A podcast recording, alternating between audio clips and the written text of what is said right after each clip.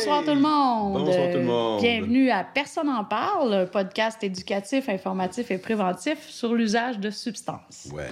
Alors aujourd'hui, Dan, j'espère que tu es bien réveillé J'espère que vous l'êtes aussi. parce qu'on parle de, Cocaïne. oui, la cocaïne, la coke, coca. Euh. Donc, euh, qu'est-ce que c'est ça de la cocaïne? Ben oui, c'est ça. D'où ça vient? Tout Ça le monde connaît ça, hein, la cocaïne. On a tous vu ça dans des films, on a tous vu ça plusieurs fois. Hein? Dans les films, oui, puis dans la Mhm. vraie vie, c'est rare les gens qui ont jamais vu quelqu'un sur la coke. Ouais, Euh, des fois, ils savaient peut-être pas, mais euh, ouais. Donc, la cocaïne, c'est classé dans les stimulants. À l'origine, je dis bien à l'origine, la cocaïne est une substance naturelle, puisque c'est extrait des feuilles de coca. Donc, c'est euh, c'est cultivé beaucoup, beaucoup dans certains pays d'Amérique latine qu'on connaît, donc la Colombie, le Pérou, la Bolivie, etc. Beaucoup la Colombie, entre autres. Et euh, donc, à partir de ces feuilles de coca-là, on peut extraire une poudre blanche, habituellement blanche, oui, qui s'appelle la cocaïne, qui est un stimulant du système nerveux central. Euh, par contre, ce qu'on veut vraiment passer comme message maintenant, c'est que la cocaïne n'est plus une substance naturelle. Pourquoi je dis ça? Parce que à l'intérieur, parce que dans le petit sachet, là, je sais pas, il y a combien de résidus de feuilles de coca. C'est ce qu'on ce qu'on s'est dit aussi. euh, en fait, entre autres, l'été dernier, euh, pas l'été qui vient de passer, mais l'été 2019, on a été mandaté, Projet Caméléon, pour faire euh, la surveillance médicale, la prévention, le kiosque et tout, à euh, PY1, qui était une, qui était une activité euh, ludique, des soirées thématiques, donc, où il y avait de la musique électronique et tout. Et il y avait, bien sûr, des gens qui consommaient. Et on avait mis en place notre euh, kiosque d'analyse de substances. Ouais. Pendant le week-end de la Formule 1, sachez qu'on a analysé beaucoup de sachets qui étaient supposés être de la cocaïne, des hommes en veston, cravate, des hommes qui nous disent, beaucoup plus des hommes que des femmes, qui nous disaient qu'il y avait des bons dealers et qu'eux autres, il y avait du stock de qualité. Mhm. Est-ce que tu te rappelles, sur 10 échantillons de cocaïne, combien de ces échantillons-là n'étaient que de la cocaïne?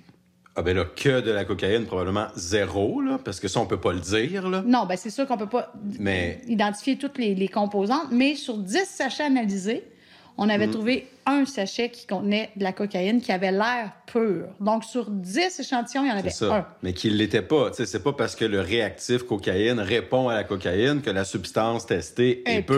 pur, exact. Et c'est clair qu'elle l'était pas. mais on avait pu éliminer de cet échantillon-là la méthamphétamine. Donc, la méthamphétamine, ça va être le sujet d'un autre podcast. Mais sachez qu'au moins 70% minimum de la cocaïne, même avant la pandémie, était coupée avec de la méthamphétamine. La méthamphétamine, c'est un autre stimulant du système nerveux central encore plus puissant que la cocaïne, qui coûte à peu près rien à produire. Et au Québec, on en a, hein, ça pousse quasiment dans les arbres. là. Il y a beaucoup de laboratoires clandestins de méthamphétamine. Donc, on comprend bien qu'une substance comme la cocaïne, qui est difficile à obtenir, Qu'il faut importer. qu'il faut importer, soit coupée avec des substances comme la méthamphétamine, qui est en fait un autre stimulant qui coûte pas cher. Donc, ça peut être logique de penser qu'on va couper la cocaïne avec ça. C'est ça. Il y a une autre composante aussi qu'on trouve beaucoup, beaucoup dans la C'est cocaïne. vrai. Est-ce que tu te On rappelles, a c'est quoi? testé du lévamisole, beaucoup. Du lévamisole. lévamisole. Qu'est-ce que c'est ça, du lévamisole? C'est un vermifuge qui est Ouais. illégal au Canada et aux États-Unis parce que c'est hyper toxique, mais qui est légal en Colombie. Et c'est un vermifuge, donc il y a quelqu'un à un moment donné qui a pensé à couper de la cocaïne avec ça parce que ça donne une espèce de petit wouf. Mais moi, j'avais un- entendu aussi que c'est une manière pour les trafiquants d'éviter.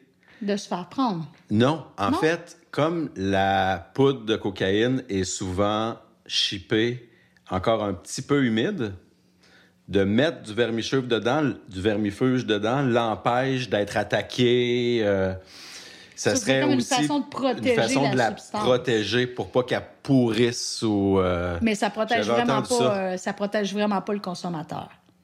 Non. Le lévamisole, en fait, est reconnu pour euh, pouvoir provoquer de graves problèmes de santé physique, parfois très aigus. Donc, des problèmes au niveau sanguin, au niveau hématologique. Des problèmes aussi au niveau de la peau. Des, ça fait, moi, j'ai déjà vu des patients là, qui avaient des lésions de lévamisole au niveau de la peau, sur les bras, entre autres. C'est des grosses plaques rouges. Euh, donc, c'est pas la cocaïne qui fait ça, c'est vraiment fait- le lévamisole. On, on pourrait être porté à penser que c'est la cocaïne qui fait ça. Mais c'est pas. Mais c'est pas cocaïne, ça. C'est la coupe. C'est ça.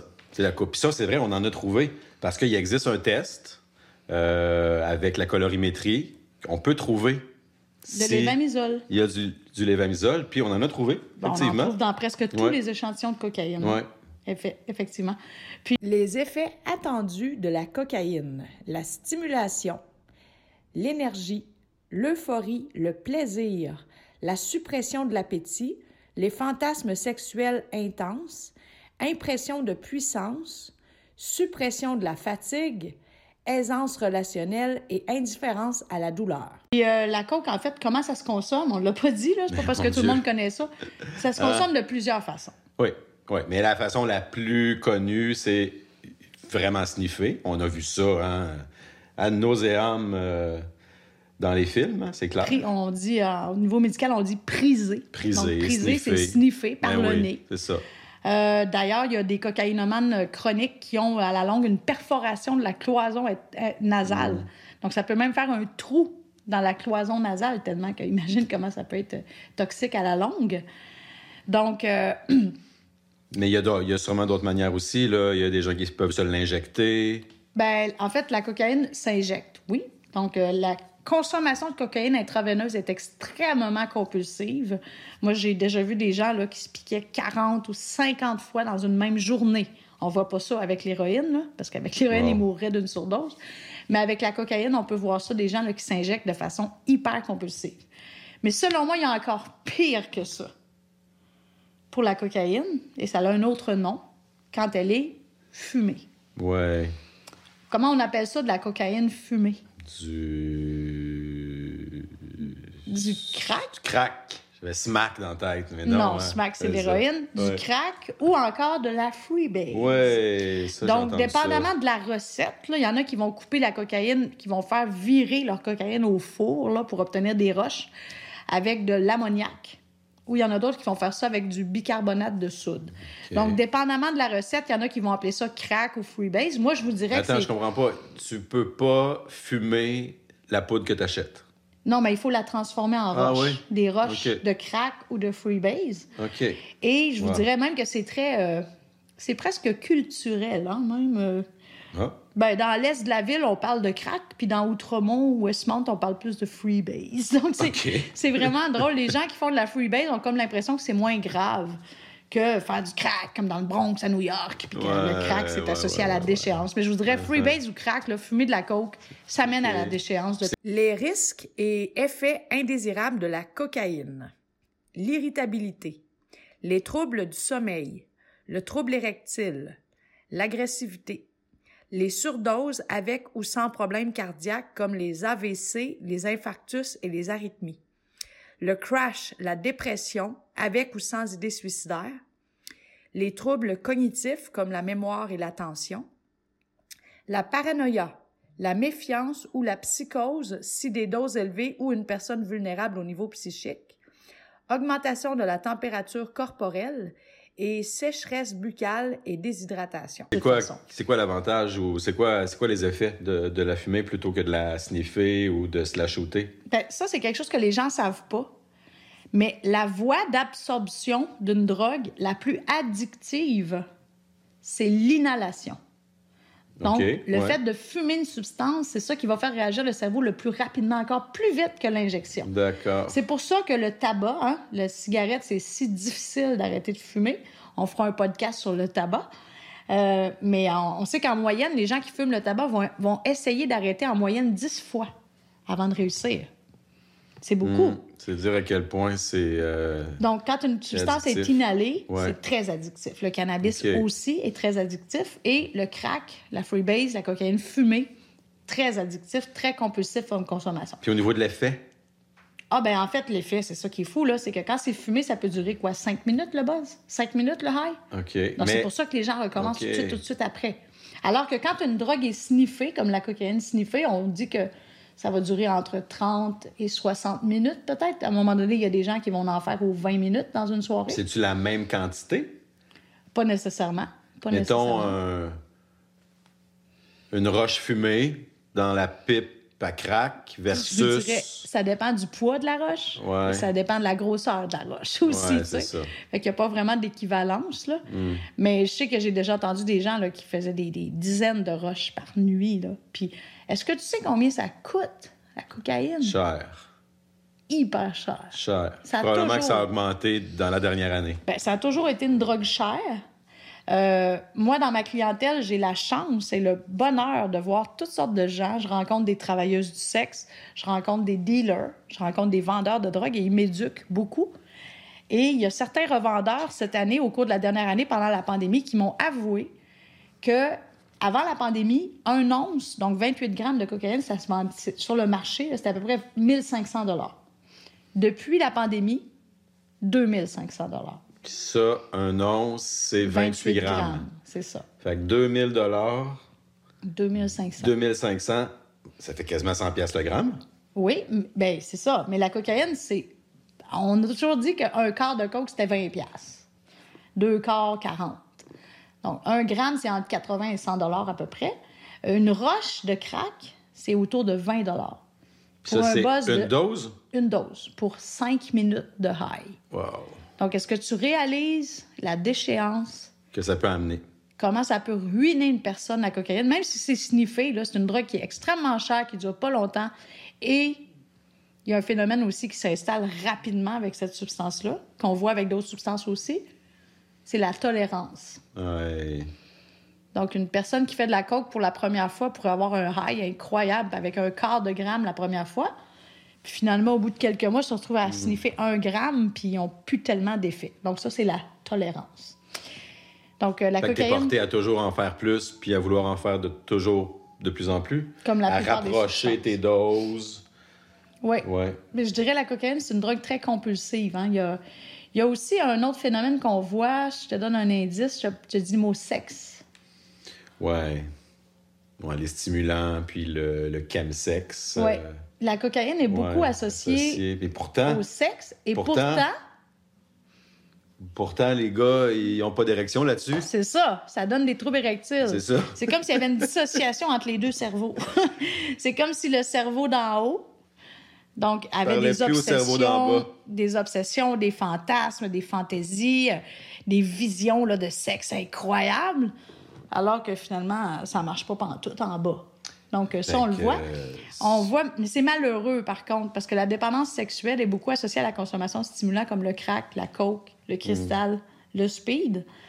Puis il y a des gens, souvent plus des hommes, qui vont passer des fois là, des heures et des heures et des heures et des heures devant des sites de pornographie à se masturber de façon Mais compulsive. je veux dire, ils prennent du Viagra, ils prennent du Cialis, probablement. Ben, Il y en a qui peuvent prendre, oui, du Viagra ou du Ouais, Cialis pour rendre l'acte sexuel possible. Ouais. Mais ce que je veux dire, c'est qu'il y a beaucoup de dépendance sexuelle associée à la cocaïne Oui. aussi.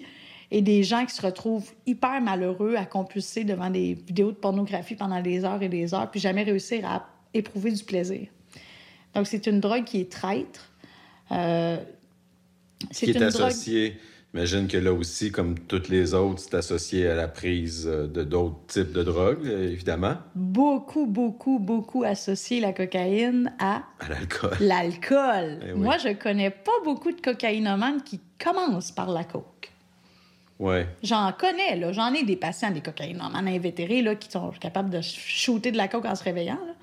Hmm. Mais la plupart des consommateurs de cocaïne, même les consommateurs récréatifs, là, qui sont pas nécessairement dépendants, vont commencer par l'alcool. Ouais. Puis là, quand ils sont un peu trop sous, ben là, ils vont faire une ligne de coke pour se remonter. Là, finalement, c'est trop high, fait qu'ils vont boire de l'alcool pour se redescendre. Puis là, ils vont reprendre de la coke pour se remonter. Bref, Des soirées, ça. ça. fait des soirées bipolaires. hein? Ça, c'est un, des- autre, un autre méfait lié à la prise euh, de cocaïne, c'est que tu vas augmenter ta tolérance à l'alcool. Exact. Fait qu'au lieu de boire quatre bières dans ta soirée, tu vas peut-être en boire 12. euh, 12. Mais ça n'empêche pas le taux d'alcoolémie de grimper. C'est ça.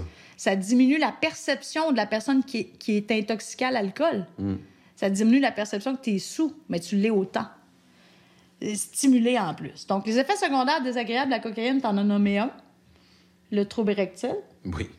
l'anxiété, crise de panique, Ouais, L'agitation. le bruxisme, hein, le grichage Ouais. des dents. Il y en a qui se cassent des dents à cause de la coke. Et au niveau médical, d'après toi, c'est quoi le un des systèmes? cardiaque. Exactement. La cocaïne est extrêmement cardiotoxique. Le lévamisole aussi. Euh, on peut voir des ACV parce que ça fait augmenter la pression artérielle. On peut voir des arythmies cardiaques parce que ça fait augmenter le rythme cardiaque aussi. On peut voir des infarctus du myocarde, des arrêts cardiaques à cause de la cocaïne. Ça arrive à n'importe quel âge. Euh, ça se peut que ça arrive à quelqu'un que ça fait des années qu'il consomme, puis ça se peut que ça arrive à quelqu'un qui consomme pour la première fois. Ouais. Fait qu'au niveau cardiaque, très dangereux. Puis, euh, autre chose qu'on voit dans les festivals, là, pas juste à cause de la cocaïne, mais c'est très dangereux pour le cerveau, en fait, là. C'est les psychoses. Donc, une perte de contact avec la réalité. Un des effets que tu dois connaître, Dan, que la cocaïne peut faire, là, que les gens ils se mettent à sneaker dans leur store là, toute la soirée, puis ils regardent si la police arrive. là. Ouais, un peu de paranoïa. La paranoïa. Ouais, Donc, la paranoïa, c'est un effet secondaire de la cocaïne très fréquent. C'est pour ça qu'il y en a qui vont reboire par-dessus pour enlever la paranoïa, mais, mais moi, j'ai déjà, j'ai déjà été témoin d'un, d'un gars, j'ai déjà entendu l'histoire d'un gars qui vendait de la cocaïne, puis là, il venait d'aller chercher son stock. Il y avait deux onces de coke chez eux. Il était supposé les revendre, mais finalement, il s'est mis le nez dedans. Puis, il y avait une espèce d'îlot, un mur en îlot, un- en rectangle. là. Il a passé toute la nuit à faire le tour de l'îlot en pensant qu'il y avait quelqu'un de l'autre côté. Pendant toute la nuit, puis il a fait un, presque un once de cocaïne, en fait. Mais toute la nuit, il a couru autour. C'est quoi? Qu'est-ce qu'il y a de le fun comme trip là-dedans? Ça doit- Il avait pas aimé ça non plus, puis ça lui a coûté très cher, cette soirée-là. Mm. Tu sais, fait que la paranoïa, c'est un effet secondaire des stimulants. Mais c'est que les gens, ils vont compulser là-dedans, dans le fond. Et... Pourquoi on peut pas en prendre juste une ligne ou deux lignes? Ben, c'est ça la dopamine. Hein? Quand la dopamine augmente, les gens sont euphoriques, ils veulent recommencer. Donc, dès que l'effet diminue, les gens recommencent. Ouais. Et c'est toujours. Le, le- les gens recherchent toujours leur premier effet. Que ce soit l'héroïne, la cocaïne, les gens vont toujours courir après leur premier high, leur premier buzz. Mais il ne reviendra pas, ce buzz-là. Ouais, c'est ça. Fait que c'est un peu ça que, que j'avais à dire, moi, sur la cocaïne. C'est tout! Mais ça fait déjà longtemps qu'on en parle. Est-ce que vous avez il quelque a chose à est ajouter? coucher sur moi. En tout cas, lui, il n'est pas sur la coke. Non, hein? non, Il non. serait plus sur la Il MDMA. est sur les endorphines. Oui, les endorphines naturelles. Il perd son poil en plus. C'est notre il mascotte, en fait. Hervé. Il s'appelle Hervé. Hervé. Fidèle Mon- Mon auditeur. thème Hervé. Fait que, ben, Ben Moi, écoute, ce que on reviendra peut-être là-dessus, mais pour l'instant, euh, ouais. Merci, Doc. fait qu'on vous revient la semaine prochaine avec un sujet euh, Un autre sujet. complémentaire. Ouais. L'alcool. Ben oui. Allons-y avec ça. Alors, la semaine prochaine, on parle d'alcool. Bonne semaine! Ciao. Ah, Il est trop cute, Hervé.